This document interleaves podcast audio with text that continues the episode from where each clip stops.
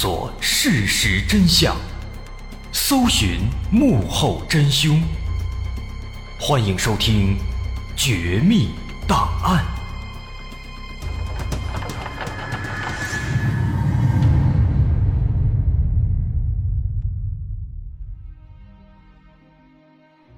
还原事实，探索真相。欢迎继续关注《绝密档案》，我是大碗。在之前，咱们说到，张清安靠着《武功经》里面的各种灾难预言，继廖桂堂之后，又拉拢了数十位村民，在张清安的煽动和洗脑之下呢，他们开始全都信奉武功菩萨。虽然现在呢只有那么区区几十人，但是张清安已然是激动不已，他仿佛看到了之后接受万人朝拜的场景。而此时此刻，他感觉这小小的农村。已经容不了自己了，自己要往巴中县城进发，在那里决策天下大计。于是，一九八一年五月，张清安来到廖桂堂家里，邀请他一起前去巴中县城考察，为以后建功立业规划蓝图。在前往的路上，张清安向廖桂堂分享了自己打算加冕为王、称霸一方的想法。廖桂堂听了非常激动，他觉得张清安不光上知天文下晓地理，更是有宏图大志，当即表示愿意永远追随他。这让张清安感到非常欣慰，因此后来在称帝之后，他把廖桂堂封为了父皇帝。哎，没想到吧，在他这儿皇帝都有正副之分了。张清安提出，既然现在。要加冕为王当皇帝了，那么就要选定都城。这都城呢，就定在他们巴中当地最为合适，毕竟这个地方他们比较熟悉。那既然都城选定在这儿了，下一步呢，就要找一个地方作为皇宫。所以眼下他们的主要任务就是在巴中城区寻找合适的皇宫地点。两人先是在城区里转了转。可是转了大半天啊，发现没有一个合适的。接着转啊转，一直转到了傍晚，眼看该回去了。此时他们路过了巴中县的川剧团，忽然发现这个地方不错呀。当时的巴中川剧团是一个小瓦楼，这栋小瓦楼呢建在一座高台上，面朝着巴中境内的一条河流，叫南江。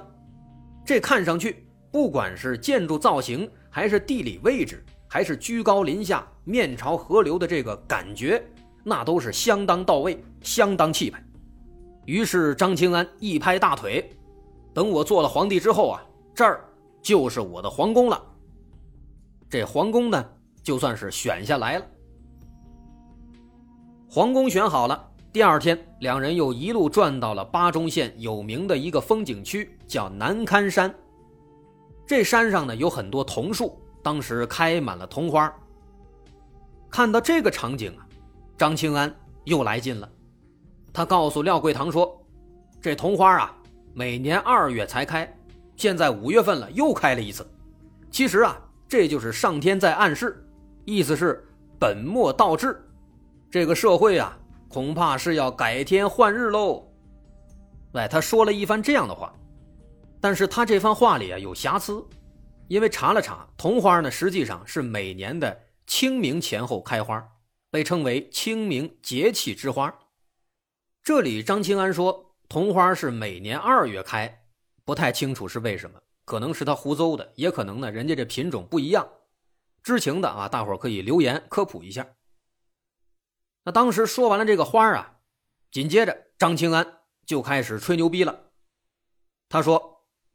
哎，这个社会啊，如果想要改天换日，还需要从源头上开始清理，也就是《晋书·武帝传》里说的正本清源。你知道什么叫正本清源吗？正本清源啊，就是从根源上加以整顿。等未来咱们建国了，就叫中原皇清国。中原就指咱们中国，皇呢指皇帝，清就是说的正本清源，而那皇清呢就是年号。这汤汤汤，他说了半天，这一番话说下来呀，看着这个张清安在那指点江山这动作，廖桂堂那是心潮澎湃，激情满满。哎呀，看来这冥冥之中的确是自有天意啊！他非常兴奋，恨不得马上就拥护张清安称帝。这张清安看他这么激动啊，反倒开始劝他了，让他不要着急，戒骄戒躁，一切啊都会水到渠成的。这番话一说，哎呀，那廖桂堂啊，那是更加佩服了。于是，在之后的一个月时间里，干劲儿十足的廖桂堂又陆陆续续的为张清安招揽了几十位信徒，并且开始散布各种玄幻的谣言，啊，说什么五月开花，本末倒置。要有大事发生，又说什么武功菩萨托梦让他们建立中原皇亲国等等等等。总之呢，就是造势，为张清安称帝做一些舆论上的准备。在那个年代啊，那种特殊的环境下，再加上张清安当时确实蛊惑了很多人，所以人们对张清安呢本来就非常信服，因此这样的谣言一时间呢也确实发挥了很大作用。很多人都在私下讨论，甚至有一些看热闹不嫌事儿大的，还跟着编造了类似的谣言，更加起到了促进作用。而张清安自己也没闲着，在发展信徒的同时，也没忘记加强自己的后宫建设。毕竟要当皇帝了，皇帝那都是后宫佳丽三千人，他要给自己多选几个妃子，好多生几个孩子，以后继承皇位。这个消息出来以后啊，那可不得了。听说这冥冥之中上天指定的这未来的皇帝啊，要选妃子了，有几位铁杆信徒马上就站出来了，表示愿意把自己的女儿献给张清安作为皇妃。这让张清安高兴坏了，赶紧答应说，到时候登基的时候啊，就挨个给你们封成皇亲国戚。不得不说啊。当时被张清安蛊惑的女孩的确不在少数，后来总共有六名女性被张清安纳为妃子，这后宫佳丽可以说已经初具规模了。这个情况也不禁让我们万分感慨呀。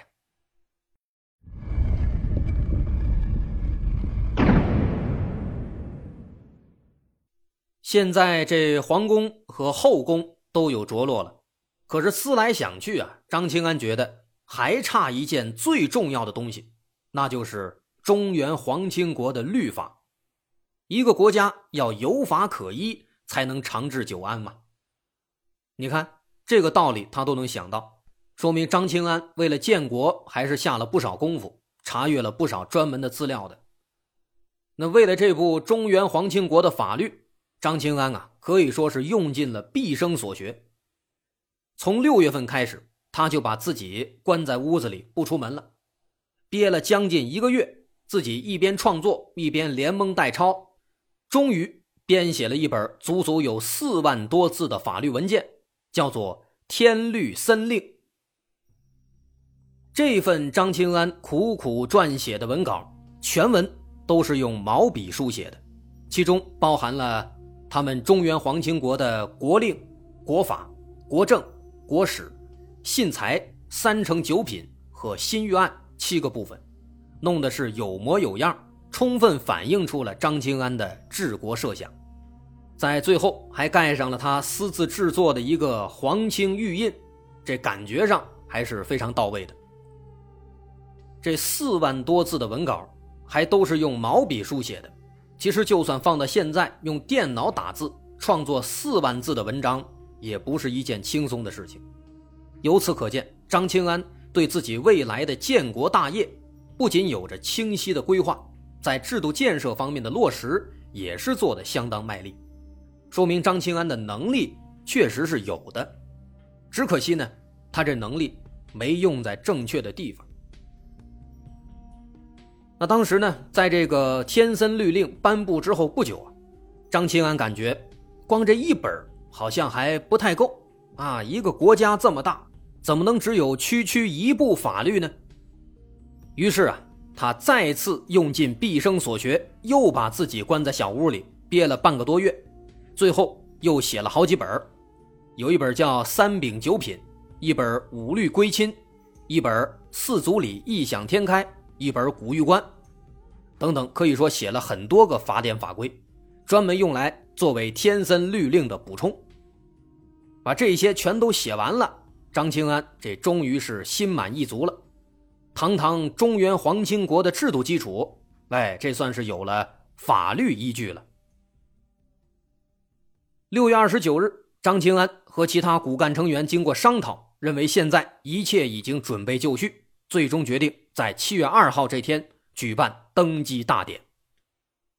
为了登基大典。他把一名信徒在巴中县城闲置的一处废宅子要了过来，当做他暂时居住的行宫，又让大伙用泥和砖夯起了一座高台作为登基台。之后呢，还杀鸡宰牛，为登基仪式可以说是做足了准备。很快，时间就来到了一九八二年阳历七月二号早晨，登基大典正式开始。早晨八点，只见张清安身穿着一件特制的龙袍，缓缓走上登基台。当然，他穿的这说是龙袍，实际上就是拿那个道士的道服来改的，黄不拉几的，再绣上几个字成了龙袍了。只见这张清安啊，缓缓走上登基台，正要坐下，可就在这个时候，忽然间，意外发生了，在台下。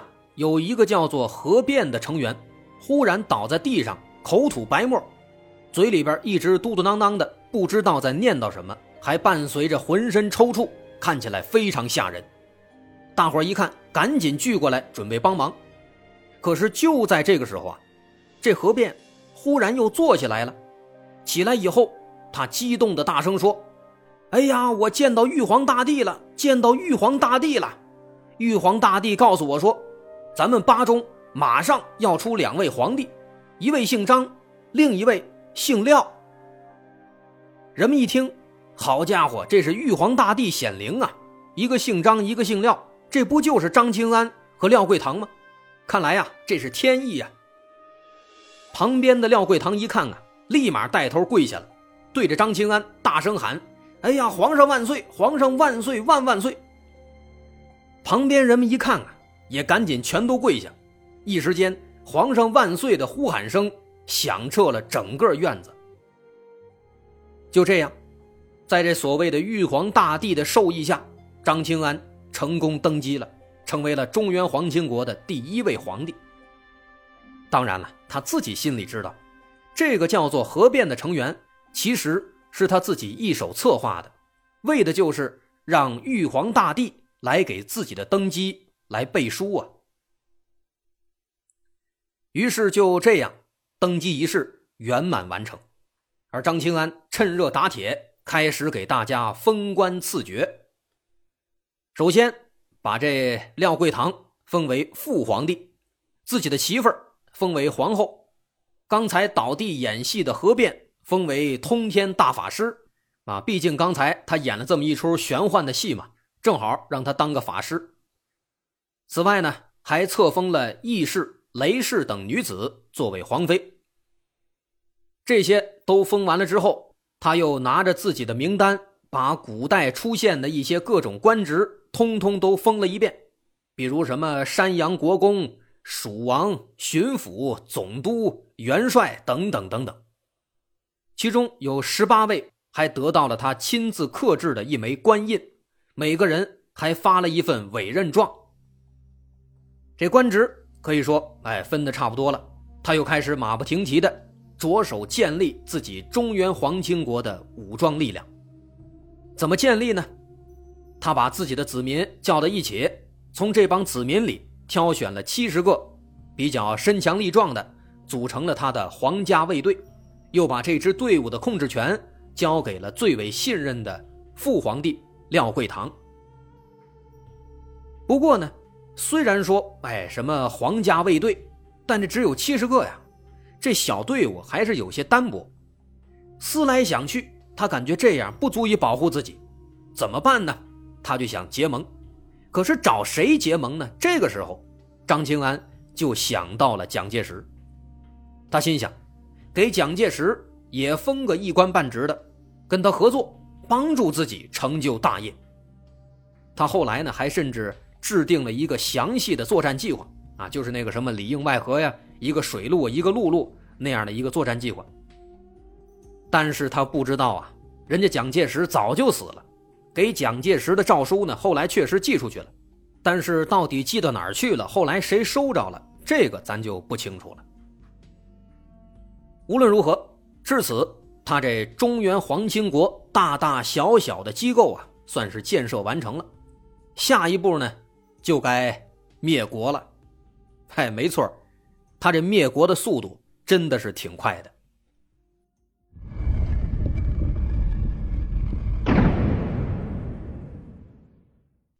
在登基以后啊，所有人可以说是士气大增，全都幻想着在张清安的带领下大富大贵。可张清安这边呢，却开始自顾自的享受起了皇帝的生活。之前咱说了，他总共纳了六个妃子，周一到周六，六个妃子轮流侍寝，周日大家集体休息，这日子过得那叫一个舒坦啊。就这样。日子一天天的过去，没多久就来到了农历七月。早在建国之前，张清安就说，在农历七月会有一场灾难降临，很多人会死去。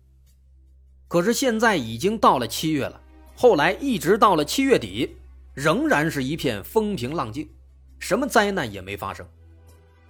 这个时候啊，中原皇亲国的许多子民就开始犯嘀咕。难道我们的皇帝在欺骗我们吗？渐渐的，很多人开始对这位皇帝产生了质疑，开始纷纷脱离组织。这一走可坏了，群众效应啊，好多人都走了。到了农历八月底的时候，只剩下了十多位骨干成员。张清安一看，这情况不对呀，为了重振士气，为了把这些人全都拉回来，他马上决定。要来一次御驾亲征，率领剩下的十几位子民，全都前往攻打巴中县城。可没想到的是啊，他们才刚走到一半，就遭到了群众的举报。县公安局迅速出动，半小时之后，武警们就在半路上把中原皇亲国的所有成员全都给拦住了。而可笑的是。堂堂中原皇亲国的各种头号文武官员，在看到武警之后，纷纷四散奔逃。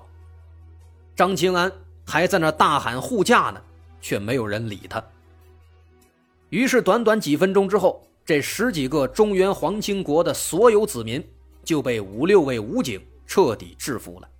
堂堂中原皇亲国存在了两个多月之后，就此灭国。不久之后。巴中县人民法院就对这位皇帝及其文武大臣作出了判决。张清安一行以封建迷信的手段蛊惑他人，意图建立反国家、反政府的非法组织——中原皇亲国，图谋推翻人民政权，犯下了反革命罪。当然，现在这个罪名已经没有了，这是历史的产物了。那最终这帮人呢？反革命罪，犯罪事实清楚，证据确实充分。张清安最终被判处死刑，廖桂堂无期徒刑，其他成员分别被判处有期徒刑数年不等，并接受相应教育。不过后来呢，经四川省高院核准，又改判张清安为无期徒刑，廖桂堂二十年有期徒刑。这也算是给他们一个悔改的机会，因为后来据说他们在监狱中表现良好，没蹲几年牢就被释放回家了。不过有趣的是啊，在张清安等人入狱之后，已经充分认识到了自己的愚昧和错误。倒是张清安的老婆始终不知悔改，直到最后一刻还觉得自己是皇后呢，一直不服从管教，在里面一直是个刺儿头。据说最后还被送去了精神病院。就这样，张清安折腾了两三年，当了两三个月的土皇帝。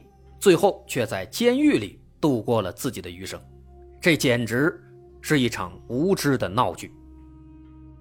类似张清安的人还有不少，在那个年代，尤其在一些偏远山区，总有那么几个人想着复辟帝制，想在田野间称王，但最终都落得灰溜溜的下场。